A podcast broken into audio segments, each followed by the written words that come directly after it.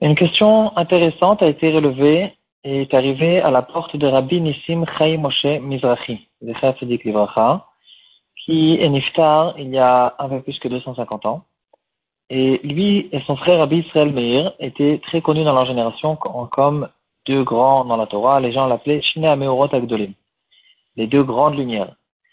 Rabbi Nissim, il, euh, il avait, il tenait le poste de Rishon Lezion. C'est un poste qu'on connaît jusqu'aujourd'hui. Et en fait, c'est quelque chose de très ancien.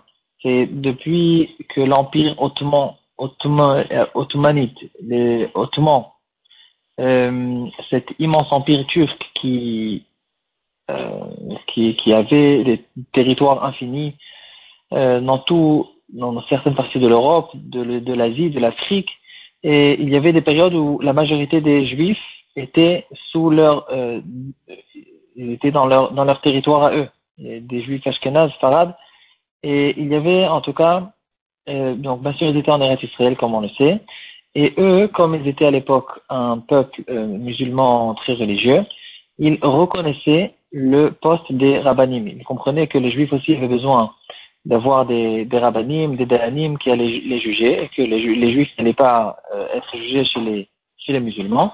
Et donc, eux, ils ont commencé avec ce poste il y a à peu près 450 ans. Un des premiers Rishon c'était par exemple le Maharam Chaviv.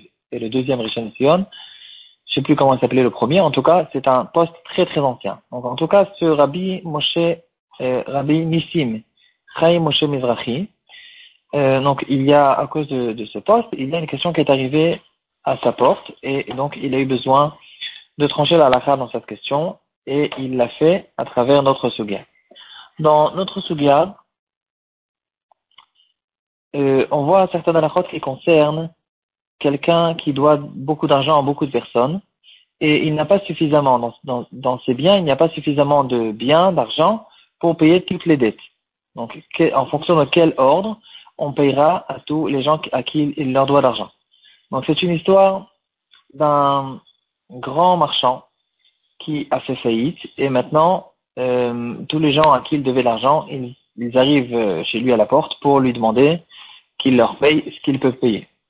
Donc l'histoire bien sûr est arrivée au Dintora et, et les, les gens à qui il devait de l'argent depuis plus longtemps, ils demandaient quelque chose de logique, puisque nous, notre dette, elle date, elle date de, de plus longtemps, il y a plus longtemps. Donc, euh, l'argent, nous, on, prend ce qui nous revient, et s'il reste, c'est pour le reste. Plus, la dette est vieille, plus on doit devancer pour pouvoir recevoir l'argent.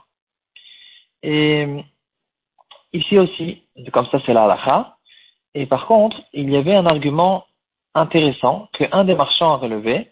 Il a dit, regardez, moi, je lui ai donné de la marchandise cette marchandise se trouve encore chez lui à la maison.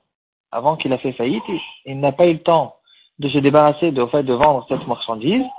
Et maintenant, euh, donc, euh, euh, c'est pas logique qu'il y aura un autre marchand qui va me devancer et prendre cette marchandise, parce que moi, je n'ai pas encore reçu la somme que je devais recevoir pour cette marchandise. Donc, cette marchandise, la somme qui est en contrepartie, qui vient en, en, remboursement de cette marchandise, je ne l'ai pas reçu, donc euh, peut-être qu'il n'y a même pas eu de kinyad, mais quoi qu'il en soit, c'est pas logique que quelqu'un d'autre vienne prendre cette, marchandise que moi je lui ai donnée et que je n'ai pas encore reçu la somme. Sur cette question, il y a une grande marque dans les poskim, le bar dans Rochelle Mishpat, donc sur le tour, Simon Tedikfab, Katan Kaf Gimel.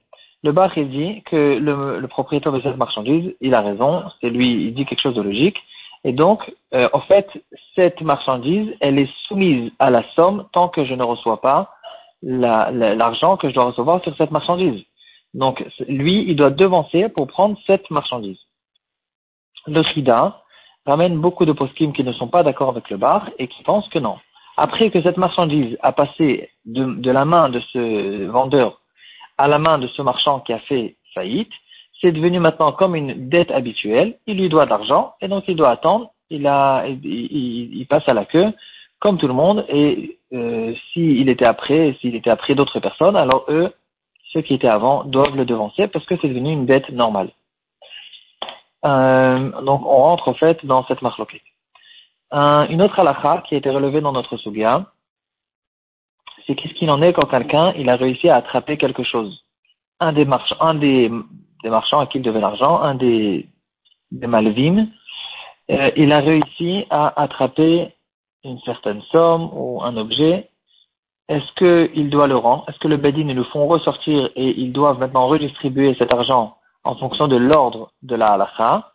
Ou bien non, s'il a réussi à attraper, et dans certains cas, on voit que quelqu'un qui a attrapé, il a attrapé, ça marche.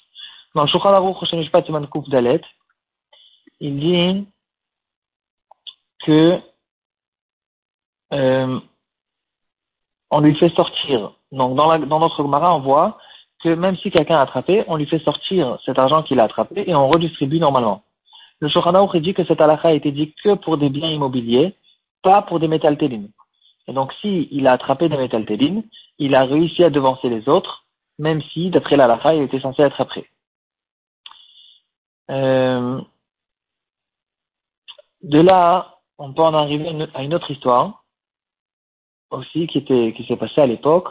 Il y avait un juif qui habitait à Bagdad, aussi un très grand riche et un grand marchand euh, à l'époque du Ben et avant aussi. Euh, il y avait une kila très très riche à Bagdad. Donc eux, lui, il a prêté l'argent à, un autre un autre juif qui habitait pour le coup en Égypte. Et ce juif-là, il tardait, il ne lui a pas payé cet argent, il devait d'ailleurs l'argent à d'autres personnes. Et donc, celui qui lui a prêté cet argent, il a eu peur de perdre l'argent, et donc il a fait quelque chose qui n'est pas correct, qui est interdit d'après la en tout cas c'est ce qu'il a fait. Il a envoyé un envoyé chez le, euh, chez le, le c'était pas pas un roi, mais en tout cas chez un des, très hauts élevés euh, en Égypte, et euh, il lui a demandé qu'il le force à payer cet argent. Et c'est ce qu'il a fait. Il est venu avec la police, il a fait sortir l'argent de force, et donc maintenant, de cette manière-là, ce marchand de Bagdad, il a récupéré son argent de ce juif qui habitait en Égypte. Et maintenant, les autres personnes à qui ce juif devait de l'argent. Il leur a dit d'accord, merci beaucoup. Lui, lui on dit merci que tu as réussi à faire sortir de l'argent, mais maintenant on va chez le Belgin, on prend cet argent et on la redistribue entre toutes les personnes euh, qui, cette personne, lui, leur devait de l'argent. Lui, il dit, non, moi c'est bon, j'ai attrapé, euh, vous, moi je me suis débrouillé à attraper l'argent, c'est fini, et dans le Shulchan c'est écrit qu'on ne fait pas sortir l'argent de cette personne. Dans ce cas-là, le dans le Sefer Tzedaka au Mishpat, il euh, a dit que ici c'est les autres qui ont raison, c'est pas lui qui a raison, malgré que euh, on parle d'argent qui ressemble dans ce cas-là comme euh, c'est pas des biens immobiliers, c'est des, choses qui sont mobiles. Dans ce cas-là, puisque il n'avait pas le droit de le faire, il n'a pas le droit d'aller chez le Moshel de l'Égypte pour euh, lui, non. D'abord, il y a une grande affaire d'aller chez les, chez les, les juges goïm. Mais à part ça, il y a peut-être un, problème de Moser ici. Et en tout cas, puisque le fait de sortir l'argent n'a pas été fait d'après la halakha, n'a pas été fait par un betidin et pas d'après un din Torah, et donc la, la halakha juive ne reconnaît pas le, cette, cette attrape de métaltéline.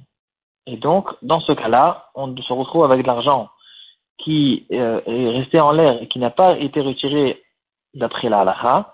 Et donc, on prend cet argent, on l'amène au Bédine et on le redistribue entre toutes les personnes à qui euh, ce juif égyptien leur devait de l'argent.